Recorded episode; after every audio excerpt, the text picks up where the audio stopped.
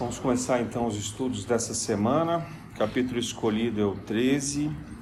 Não saiba a mão direita o que faz a mão esquerda. E o tópico é o 18, os órfãos.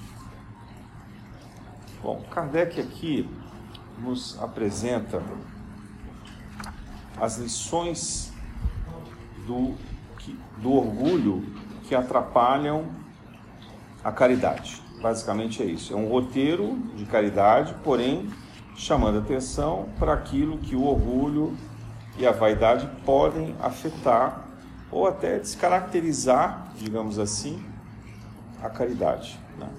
Então ele fala, por exemplo, dos tópicos principais: fazer o bem sem ostentação, né? aquilo que, que nós temos como infortúnios ocultos, cita o exemplo da, do óbolo da viúva, depois ele fala da, da parábola em que o Senhor que preparava um festejo convida os pobres e os estropiados, porque os convivas não, não aparecem.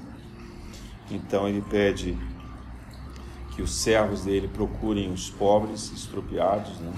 Claro que isso é uma metáfora com aqueles que costumam ter mais inteligência, no caso ele se referia aos sacerdotes, aos fariseus, ao, aqueles que tinham algum conhecimento maior a respeito dos ensinamentos bíblicos, né, os levitas, mas que no fim se preocupavam mais com o próprio benefício, com a riqueza, com o status e etc., e não atendiam ao chamado. Né? Jesus primeiro vai fazer o anúncio da sua visão de Messias aos 12 anos no templo ele próprio. E ali os, os sacerdotes se encantam, mas depois se assustam com aquele Messias vindo da Galiléia, simples, muito inteligente, mas ao mesmo tempo com um comportamento humilde e desafiador, trazendo a verdade, questionando ah, os costumes que eram levianos, que eram despropositados com o Evangelho da Boa Nova. É, por fim, ele entra na parte das instruções, aqui ele fala da caridade material, a caridade é, moral, a beneficência, a piedade, né?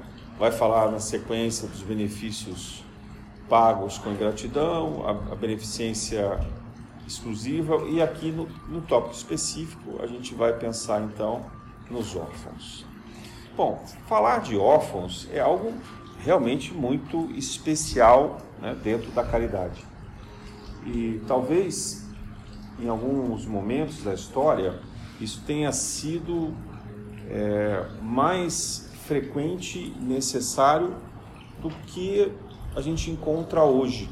Né? Até porque o processo de adoção no Brasil hoje não é algo simples, é algo bastante regulamentado embora é, funcione bem quando e tenha bastante procura quando se trata de recém-nascidos e vai cada vez dificultando mais à medida que as crianças crescem, né? Eles chegam na adolescência e não conseguem mais adoção.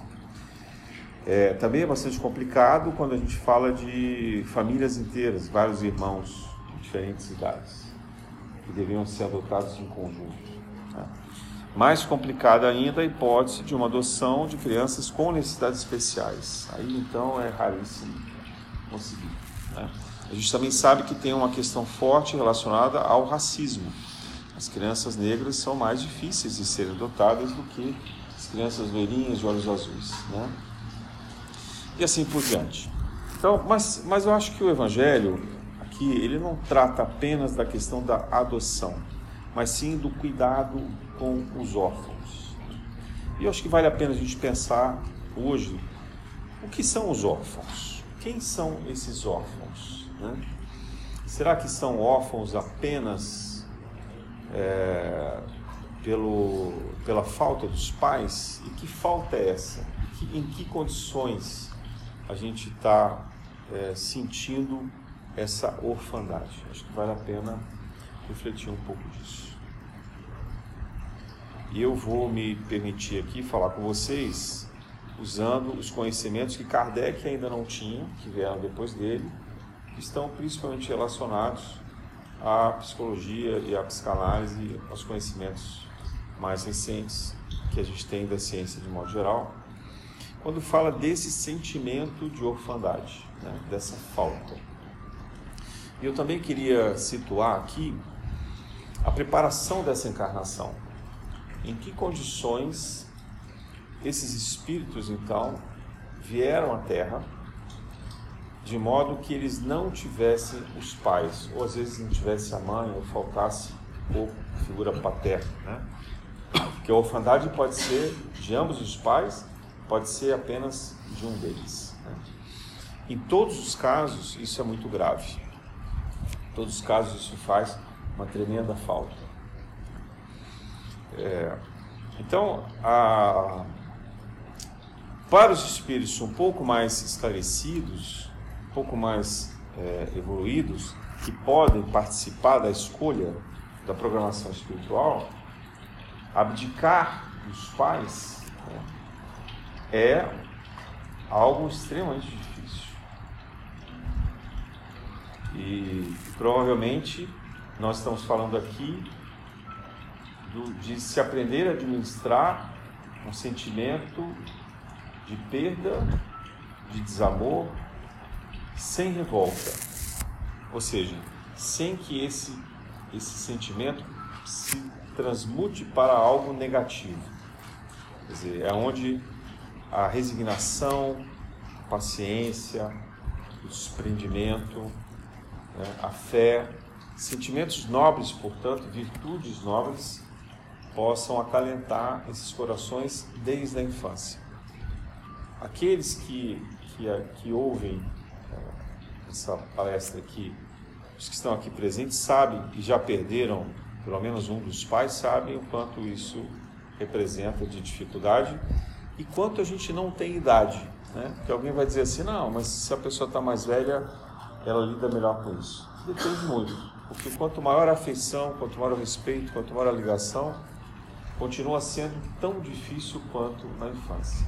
Mas, numa vida adulta, a gente tem uma estrutura melhor de apoio e amparo do nosso lado. Às vezes é uma, um amparo até familiar, que nos ajuda, de filhos até, que nos ajuda a superar, e a gente se enxergando no papel de pais, também nos ajuda a enfrentar isso. Também quando os nossos pais já são muito idosos e a gente passa a compreender que eles viveram uma boa vida, é, ou que estão sofrendo muito no final da, da existência, às vezes essa, esse desencarne, essa morte é até um certo alívio, né, por, por terem superado, digamos assim, aquela missão e, e passarem para uma nova etapa. Né. A gente sabe que não tem inferno nem paraíso, mas que o espírito que cumpriu bem a sua missão na Terra vai encontrar sim um, um momento de paz no desencarne e vai reencontrar os amigos, os familiares, vai poder se preparar é, de uma forma de uma forma bastante saudável em uma colônia espiritual para a próxima encarnação, que é o que todos nós desejamos, né? É, que a gente possa desencarnar e ser recebido por espíritos é, amigos, fraternos, que nos indiquem o caminho do bem e ali que a gente possa seguir progredindo, aprendendo e as lições, refletindo sobre os nossos erros, para que uma próxima encarnação, então a gente tenha uma, uma chance renovada. Só que esse espírito criança, ele não tem uma consciência clara do que está acontecendo, principalmente quando são crianças da primeira infância, né? ou seja, com menos de sete anos, ou ainda na segunda infância com menos de 14 anos. É, a criança na primeira infância ela, ela sente falta de alguma coisa, mas ela, ela pode até chamar pelo nome, ela pode ter alguma, alguma lembrança, mas ela não sabe construir na mente dela o sentido de mãe e de pai. Né? Tanto que é muito mais comum a orfandade paterna pelo abandono mesmo, né? A quantidade de mães solteiras ainda é muito grande, ou do fim dos relacionamentos, é, relacionamentos que começaram de uma forma equivocada e que muitas vezes não resistem nem à gravidez, já se separam na gravidez. Então, essa ausência paterna, ela é bastante comum, mas ao mesmo tempo, a criança não tendo, mesmo a criança não tendo relacionamento com o pai, ainda assim, dentro dela, ela sente a falta. Ela não sabe o que é que ela sente falta, mas ela sente essa falta. Né? É, e, e em espírito, obviamente, ela sabe o que é, mas ali naquela, naquela mente infantil, portanto, relativamente precária na sua estrutura racional, elaborativa, ela não consegue explicar, mas ela sente a falta do pai que ela nunca teve. Então não é uma saudade. A gente podia dizer, ah, eu perdi meus pais e eu sinto saudade. Não, é uma falta muito mais profunda. Né? É uma falta do que significa ser esse pai, o que significa ser essa mãe. Isso nos faz refletir também sobre o nosso papel como pais e mães. É algo que vai marcar a vida inteira de uma criança. Algo que vai ser uma referência de comportamento, uma referência moral, uma referência espiritual. Algo que depois, mesmo que essas crianças não queiram, elas irão imitar a maior parte do tempo.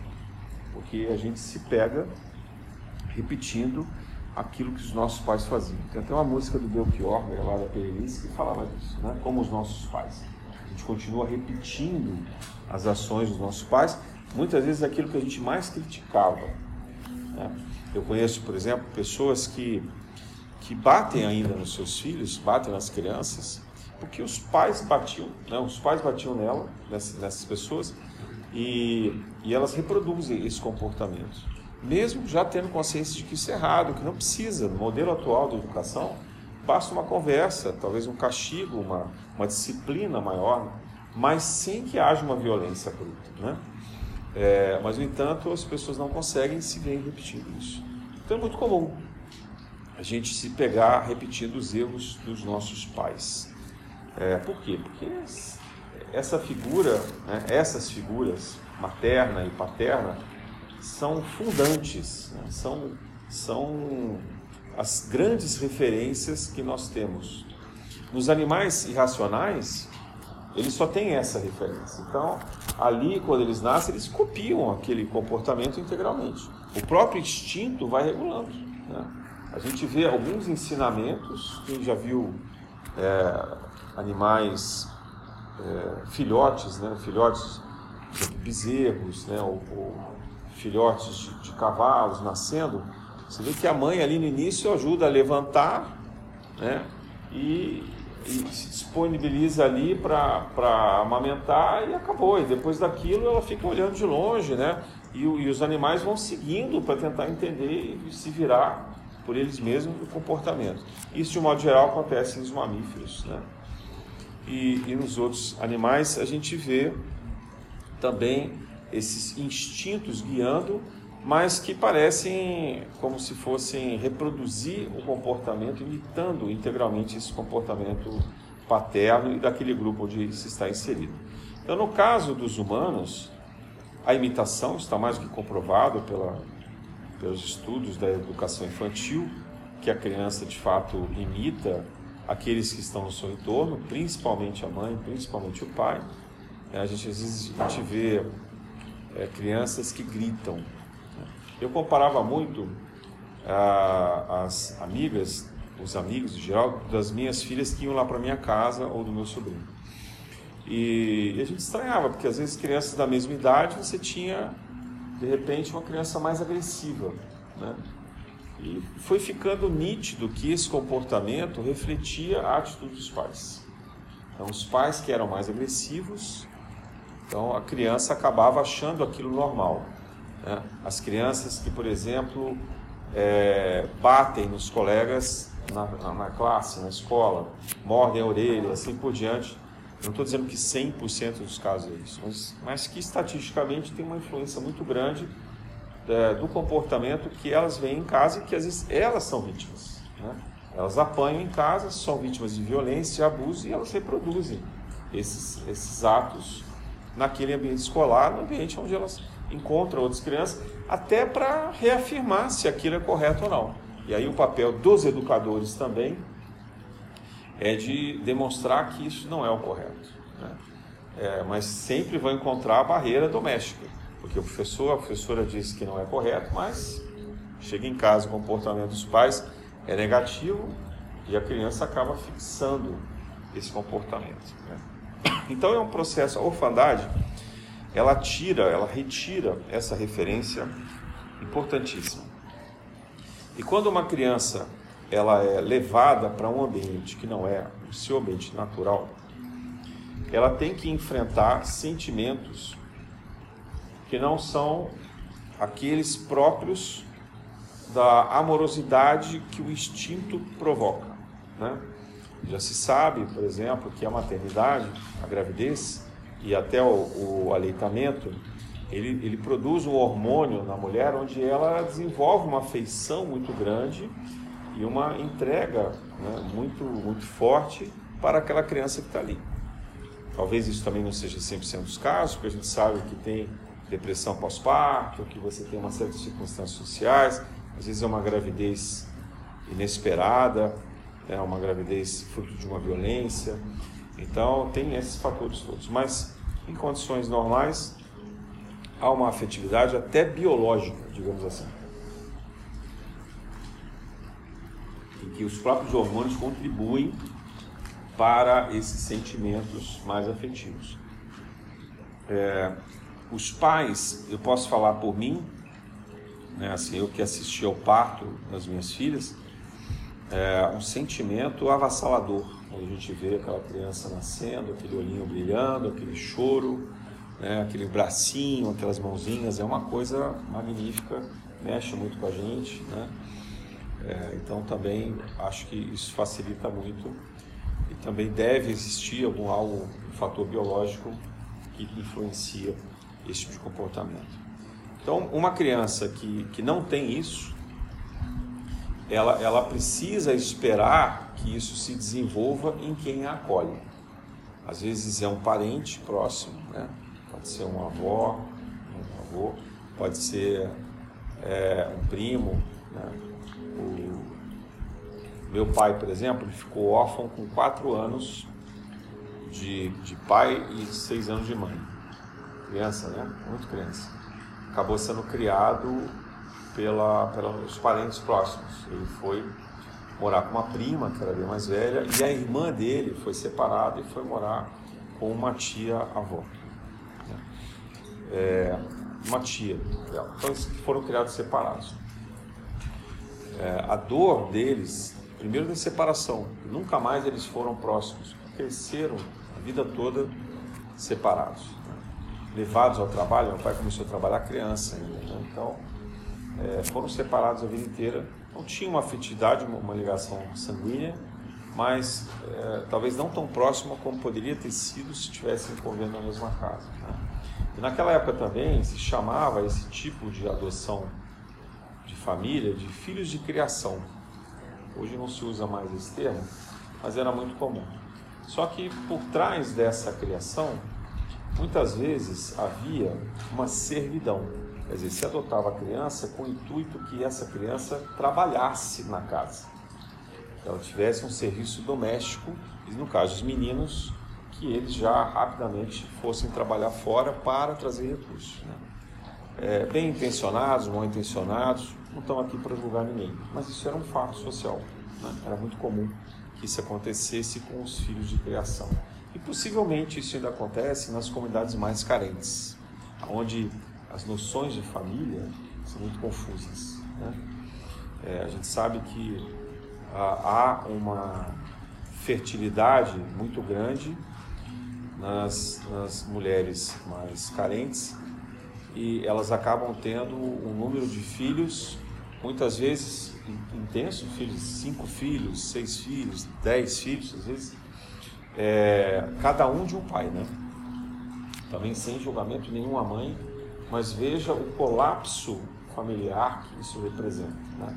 Porque aí os maridos, os pais vão embora, muitas vezes sem nunca mais ter contato nenhum com esses filhos, sem prover nenhum tipo de recurso, de amparo, sem ter nenhum significado para essas crianças, e que elas crescem nessa configuração absolutamente confusa, de diferentes referências.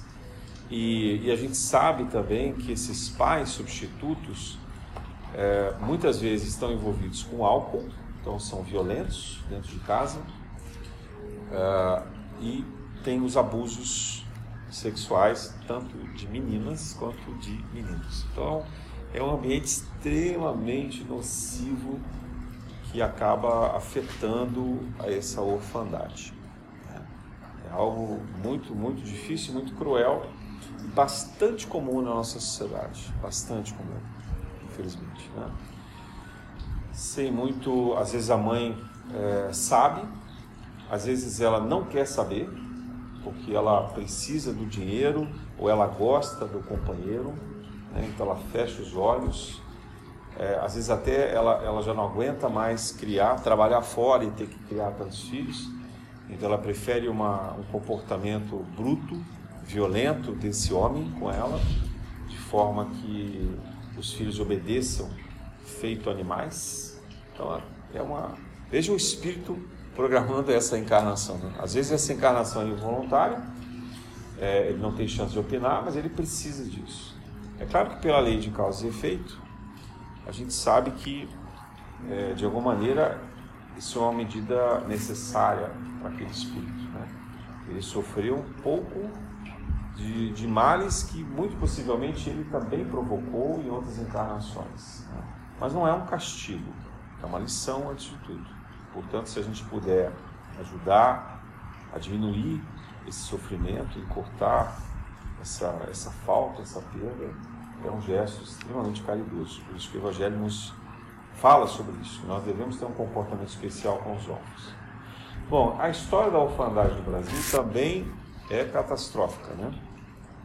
Essas crianças antigamente eram lançadas num abrigo, às vezes religioso, às vezes só social, com várias outras crianças e pessoas que tinham por elas uma relação também muitas vezes violenta, também de abuso, uh, ou simplesmente de indiferença, né? como eu já infelizmente pude presenciar, entidades que captavam recursos, dinheiro, esses recursos eram desviados, distribuídos ali entre os adultos que organizavam aquelas atividades e as crianças passando fome, né, com inúmeras necessidades, mas olha, uma casa dessa não pode se preocupar apenas em dar roupa, comida e uma aula simplória de educação para essas crianças. Né? Todo um processo de educação pelo afeto, pelo acolhimento, que esses abrigos jamais ofereceram, é, que eram os que a gente chamava de orfanatos. Depois, é, isso foi substituído pelos abrigos em que essas crianças muitas vezes passavam ali parte do dia, ou às vezes até durante a semana, e aí percebendo que os pais trabalhavam fora, que não podiam dar atenção, as crianças tinham que ir para as casas dos pais nos finais de semana. Desespero total, né? A criança não sabia o que era pior, ficar na semana durante no abrigo ou ter que enfrentar padrasto ou uma mãe violenta, é, né, muitas vezes ali no ambiente de drogas, no ambiente de, de álcool, é, ou de total indiferença, né, é, de, de, violência. Então, muito difícil, muito difícil a situação desses abrigos. Ainda existem, infelizmente, alguns. É, ficam ali na, na, expectativa, às vezes, de uma adoção, quando é retirado o pátrio poder, né, que a violência ou o abuso leva a isso e é um desespero. Você imagina com uma criança você não poder dar para ela a certeza do que vai acontecer no dia seguinte e ela crescer o tempo inteiro nesse desamparo, é, sem ter um chão, né? sem ter uma orientação, sem ter um caminho. Então, o acolhimento aos, aos órfãos é um dever da sociedade. E aqui eu estou me lembrando que talvez o melhor exemplo de acolhimento da infância seja dos índios brasileiros. Né? Os, índios brasileiros, índios, os índios brasileiros, é, nas tribos, quando nascia uma criança, essa criança passava a ter o reconhecimento de paternidade e maternidade de toda a tribo. Quer dizer, ela era cuidada por toda a tribo. Toda a tribo dava atenção a essa criança. Né? e, e não que ela não que ela perdesse o vínculo materno ou paterno, mas ela se sentia acolhida por qualquer um da tribo. Então ela jamais ia ter essa orfandade, né? até porque aí em, em, em, batalhas ou em caças era muito comum que os homens índios guerreiros tivessem também falecimento súbito, etc. Né? É, mas, mas, mas essa criança era acolhida e crescia num ambiente familiar amplo é, de toda aquela comunidade. Isso é muito bonito, né? Se vê. Então há uma integração profunda nesses sentimentos. E estatisticamente, pelo menos do que a gente ouve de divulgação, não era muito comum se falar em transtornos psíquicos entre a comunidade indígena. Hoje em dia, por conta de alcoolismo, por conta de algumas doenças levadas por nós, é, brancos, né, ou, ou, negros até, mas que se misturaram a esses índios originários, pode ser que haja, mas os índios lá originários, na sua comunidade, integrados, eles podiam ter outras dificuldades, mas não eram comuns os transtornos psíquicos né, desse tipo, por desordens dessa falta, desse sentimento de falta. Podiam ter algumas doenças genéticas. Enfim, é, então, é em primeiro lugar um dever social. Dizer, a nossa sociedade, infelizmente, não acolhe, não ampara, não está preparada para inserir, para incluir, para, para tratar como, com, com o sentimento familiar crianças órfãs. não há sequer algum benefício específico previdenciário para essas mães, porque uma mãe solteira ela tem muito mais dificuldade em criar os seus filhos do que uma mãe que tem um companheiro, né, ou o pai daquela criança que divide essas despesas pelo trabalho. É, então não há nada oficial, embora a gente saiba que na assistência social possa ter um olhar um pouco diferente, mas um programa específico de acolhimento e amparo dessas crianças. Né? E, e, também o que se vê é muitas vezes a lei que deveria ajudar e proteger essas crianças, né?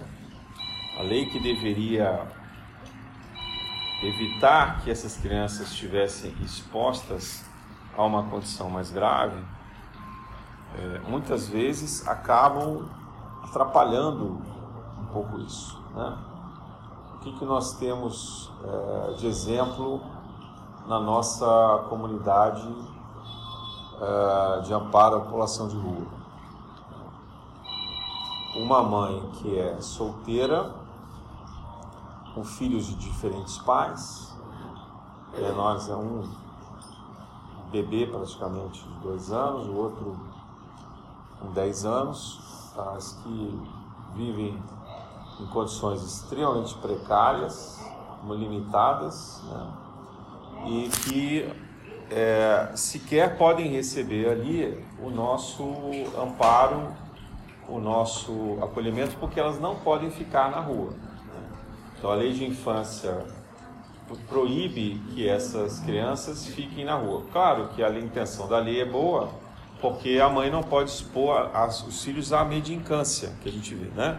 Pessoas, às vezes, até que alugam crianças para poder receber dinheiro, ou mães ou pais, enfim, que ficam ali usando e abusando daquela criança é, para poder receber algum recurso. Mesmo que ela esteja necessitando, a lei está correta, porque isso é uma exposição indevida daquela criança. Né? Mas é, uma mãe que, que que não está mendicando, quer dizer, que está buscando ali o alimento que é distribuído, também é afetada por isso. Né? E, e, ali ela tem algum tipo de amparo fraterno, de, de acolhimento. Então, é, é, difícil estabelecer qual é a norma, qual é o procedimento, qual é o cuidado que a sociedade deveria fazer e o que a gente sabe, infelizmente, é que não é o ideal. Essas mães estão muito expostas. Isso nós estamos falando de mães, quer dizer, então a orfandade aqui só paterna, né? No caso da criança que é órfã de pai e mãe, então aí essa nem se fala. Né? Ela, ela não fica na rua, mas é levada para um abrigo e ela vai crescer ali no meio de crianças é, muito diferentes e que muitas vezes também foram vítimas de violência. O que, que eu falei antes sobre a criança que recebe uma violência em casa, ela reproduz a violência. Então, esses ambientes, as crianças mais novas são muito vitimadas pelas crianças mais velhas. Né? Há muitos abusos de crianças mais velhas com crianças mais novas, desde a da simples violência até o abuso sexual mesmo. Né? É, então, são ambientes muito nocivos, muito difíceis para quem trabalha lá exige uma intensa dedicação, uma intensa abertura, é, sejam profissionais, servidores, voluntários, é, orientadores, psicólogos, enfim, é de extrema dificuldade. E essas crianças também sofrem muito bullying na escola, sabe disso, né? por elas serem órfãs, acabam é, sendo vitimadas por outras crianças e, e, e aí o que acontece? Elas vão construindo no entorno delas uma necessidade de se defenderem da forma que é possível. E essa violência passa a ser naturalizada por elas por uma extrema necessidade de sobrevivência.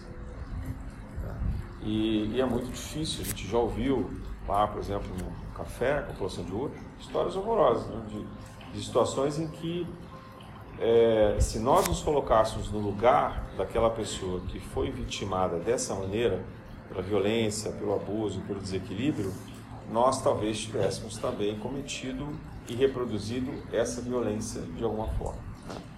É, então é muito difícil fazer qualquer julgamento sobre esses atos. No entanto, essas crianças vão crescendo como marginais, como criminosos. E aí, para serem aliciadas pelo tráfico de drogas né, ou pela marginalidade em geral, é um passo. Um passo muito rápido, muito curto, muito fácil. Então, esse é o cenário que a espiritualidade nos, nos chama a atenção. Então, se a sociedade tem o dever de fazer isso, nós, enquanto é, pessoas mais esclarecidas, né, espíritas, um pouco mais esclarecidos sobre essas responsabilidades, devemos também nos ater a esses cuidados, porque nós não sabemos quem é aquela criança. Essa criança pode ser um espírito muito valoroso, em prova difícil, pode ser alguém da nossa relação familiar e espiritual, alguém que já nos foi muito próximo, que já teve uma ligação afetiva intensa. Pode ter sido nossos pais, pode ter sido avós, pode ter sido irmãos, filhos, né? É, companheiros, e, e que precisam ali da nossa ajuda. Então, diante de um cenário em que nos aparece uma criança órfã, abandonada, a gente precisa estar atento que isso não é uma mera coincidência. De alguma forma a gente deve buscar fazer algo por essas crianças. Tentar é, tratar primeiro com afeto, com respeito, com exemplo, com cuidado, mas também tentar prover para elas condições dignas, elas estudarem, morarem, de terem um acolhimento decente, né, de terem um parâmetro, uma referência masculina, feminina, né, é, onde elas possam crescer e a partir daqui. Quando eu falo masculino e feminino, não é uma, uma discussão de gênero, nem sexual, mas é pelo efeito psíquico que a figura masculina e feminina representam. Né? Então, é, o Espiritismo não tem nada contra as relações homoafetivas, por exemplo. Né? Mas a criança, se tiver, por exemplo, dois, duas pessoas do sexo masculino, ela ainda assim precisará de uma referência do sexo feminino para que a psique dela trabalhe bem. Né? Então, pode ser um parente próximo, pode ser uma babá, pode ser alguém, mas a referência será necessária. Né? E se forem duas é, pessoas do sexo feminino, também a referência masculina será necessária. Quer dizer, a gente, a gente tem isso muito forte é, inscrito no nosso inconsciente e, e, que isso provoca em nós é, comportamentos é, mais ou menos equilibrados conforme essas referências são positivas ou negativas. No fundo, no fundo é o amor mas o amor ele, ele pressupõe aquilo que a, que a, a natureza, a biologia ainda nos aponta. Então, uma coisa é a escolha do nosso relacionamento, da nossa opção sexual. Isso é uma coisa. A outra é o que isso impacta nas, na, no processo educacional no desenvolvimento infantil. Sei que eu estou falando é polêmico, nem todo mundo vai concordar, também não precisa, não sou dono da verdade, né? Estou falando aqui por inspiração espiritual e pelo que eu vejo nos evangelhos. Mas é, se a gente parte da noção de amor e parte da noção de natureza, e pelo também o que indica os estudos da ciência e da psicologia, essas referências múltiplas é, ainda são fatores importantes. É, pai e mãe são um construto, né? uma imagem que a gente cria e a gente acredita que elas, que elas funcionam dessa maneira. Mas, na verdade, esse construto depois se apresenta de diversas formas, né? é, que vão dirigindo a nossa vida. Então, a gente tem que estar atento e aberto a isso. E o mais importante é que a gente esteja é, muito conectado ao gesto de caridade, de afetividade que a gente pode fazer. Às vezes, e por último, a gente encontra órfãos até entre famílias, né? Às vezes não são órfãos é, no papel. Às vezes os pais estão lá, os filhos estão registrados, mas são pais absolutamente ausentes. Esse, esse estilo de vida que nós levamos atualmente, onde ambos os pais trabalham fora e permanecem fora de casa pelo menos 10 horas do dia, né? muitas vezes 12 horas, 14 horas, ou seja, encontram os seus filhos dormindo ou aqueles que se preocupam um pouco mais ou que têm condições, no máximo levam na escola de manhã, já nem conseguem pegar no final da tarde, alguém pega para eles. Né? Tem um intermediário, costuma ser uma babá, né? e então, portanto, são também órfãos, de certa forma. São crianças que vão ter raras referências dos próprios pais. Ainda mais se pelo menos no final de semana esses pais também não conseguem estar juntos. Então, é, nós que assistimos a isso devemos ter um, uma atenção especial, um cuidado de poder ajudar essas crianças, né? de poder tentar conversar com esses pais se essa escolha do trabalho que se mostra tão necessária é uma escolha boa, justa e correta se talvez não seria melhor abdicar um pouco da remuneração, da forma como a carreira se apresenta ou promete, mas cumprir com o compromisso espiritual que foi feito de, de fato cuidar e educar esses filhos. Então, isso é algo que em algum momento virá e virá gradualmente. E quando a gente se depara com é, adolescentes, jovens, adultos muito desequilibrados, muito revoltados com os pais, possivelmente também é dessa infância de orfandade de fato, né? desse afastamento, dessa indiferença, dessa falta de cuidado, falta de educação de processo. Não adianta querer começar a educar um filho na adolescência. Né? Se isso já não foi feito na primeira infância, a criança já ultrapassou a fase dos limites, fase da, dos questionamentos, da comparação. Né? Na adolescência, a partir dos 14 anos principalmente, a criança já está começando a tomar as próprias decisões. Ela está começando a confrontar o mundo com aquilo que ela aprendeu em casa e na escola. Então, é, como é que a gente vai fazer? Vai acorrentar essa criança? Vai fazer como se fazia antigamente? Botava no colégio militar? Botava nos colégios internos, né, que eram extremamente disciplinadores? E essas crianças saíam de lá muito mais violentadas, abutalhadas, etc. Isso já não cabe mais. Né? Então, não é, na, não é na adolescência que se corrige uma falta de educação e cuidado e amor que deveria ter sido feito na, na infância. Mas que seja, se não foi feito, os pais despertaram só na adolescência, que seja na adolescência. Mas aí, o cuidado, a amorosidade a tolerância vão ter que ser muito maiores porque o que não foi feito antes terá que ser feito em dobro, em triplo, durante esse período. E se for na fase adulta, então, mais difícil ainda. Né? Quem de nós não traz algum trauma, alguma dificuldade, algum mal-estar em relação aos nossos pais. Nós que tivemos pais, né? Então, mesmo tendo pais, se a gente já traz algum desequilíbrio, alguma dificuldade em relação aos pais, porque a gente tende a pensar que eles não foram o melhor que eles podiam, não fizeram por nós o que a gente acha que eles deveriam ter feito, o que nós merecíamos, entre aspas, né?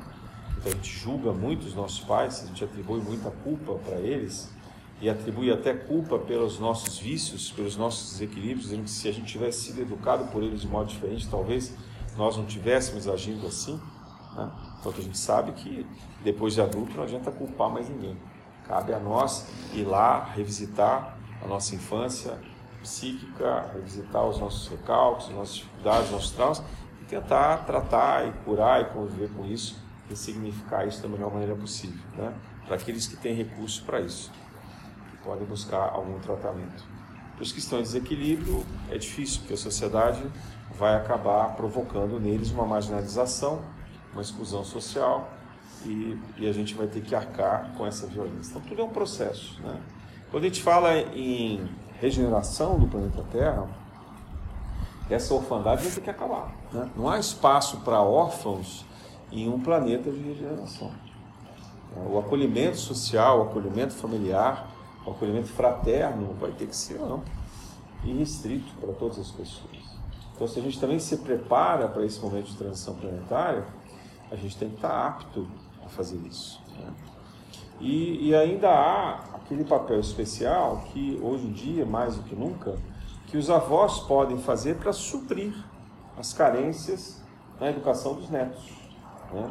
Netos, esses abandonados que eu falei, porque os pais ficam o tempo inteiro fora, é, na, né, ali, delegados às babás, é, ao cuidado da amorosidade, da instrução, da, às vezes até do auxílio financeiro, que for. Né? Então, os avós também têm um papel fundamental a ser exercido e muitas vezes o individualismo, o egoísmo da nossa época faz com que o papel dos avós né, se diga algo como eu já fiz, já cumpri minha parte, agora é com vocês. Né? Então isso também é um egoísmo, nós temos que deixar isso bem claro. Né? É, na nossa sociedade, todo apoio, todo amparo é muito bem-vindo, por mais dificuldades que se tenham nas relações entre pais e filhos, mas tem que se lembrar que a criança não tem culpa. A criança ali, ela, ela precisa desse amparo e desse acolhimento qualquer que tenha sido a história. Ah, mas eu não gosto do meu genro, eu não gosto da minha nora. Né? Não importa, é, a criança ela não, não pode arcar com esse, com esse conflito. Né? A ela cabe a melhor condição possível de amparo de acolhimento. Enfim, esse tema podemos falar a noite inteira. Tentei focar um pouco mais nas situações que são conhecidas, dramáticas, mas que estão aí, Basta olhar nas ruas, basta olhar no nosso ciclo de convivência, basta olhar no nosso ambiente familiar.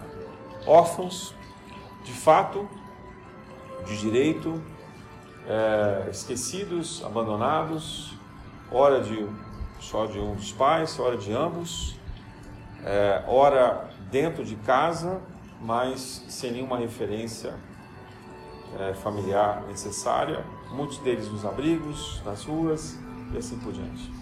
Então, acho que é tempo da gente poder sensibilizar o nosso coração, de, de buscar a nossa compaixão, o nosso amor espiritual, para poder suprir essa carência. Porque essas crianças serão os adultos de amanhã que irão decidir o destino da Terra. Então, resgatando um espírito que pode até ser trevoso, encarnado em uma criança, que cresce depois em esclarecimento e faz a sua reforma íntima, a gente está evitando inúmeros males que poderiam afetar todo o planeta e afetar a nós mesmos encarnações futuras. Né? Então são, diria que só há coisas boas a escolher quando a gente cuida, principalmente das crianças. E é por isso que Jesus dizia: Vinde a mim as criancinhas na graça de Deus.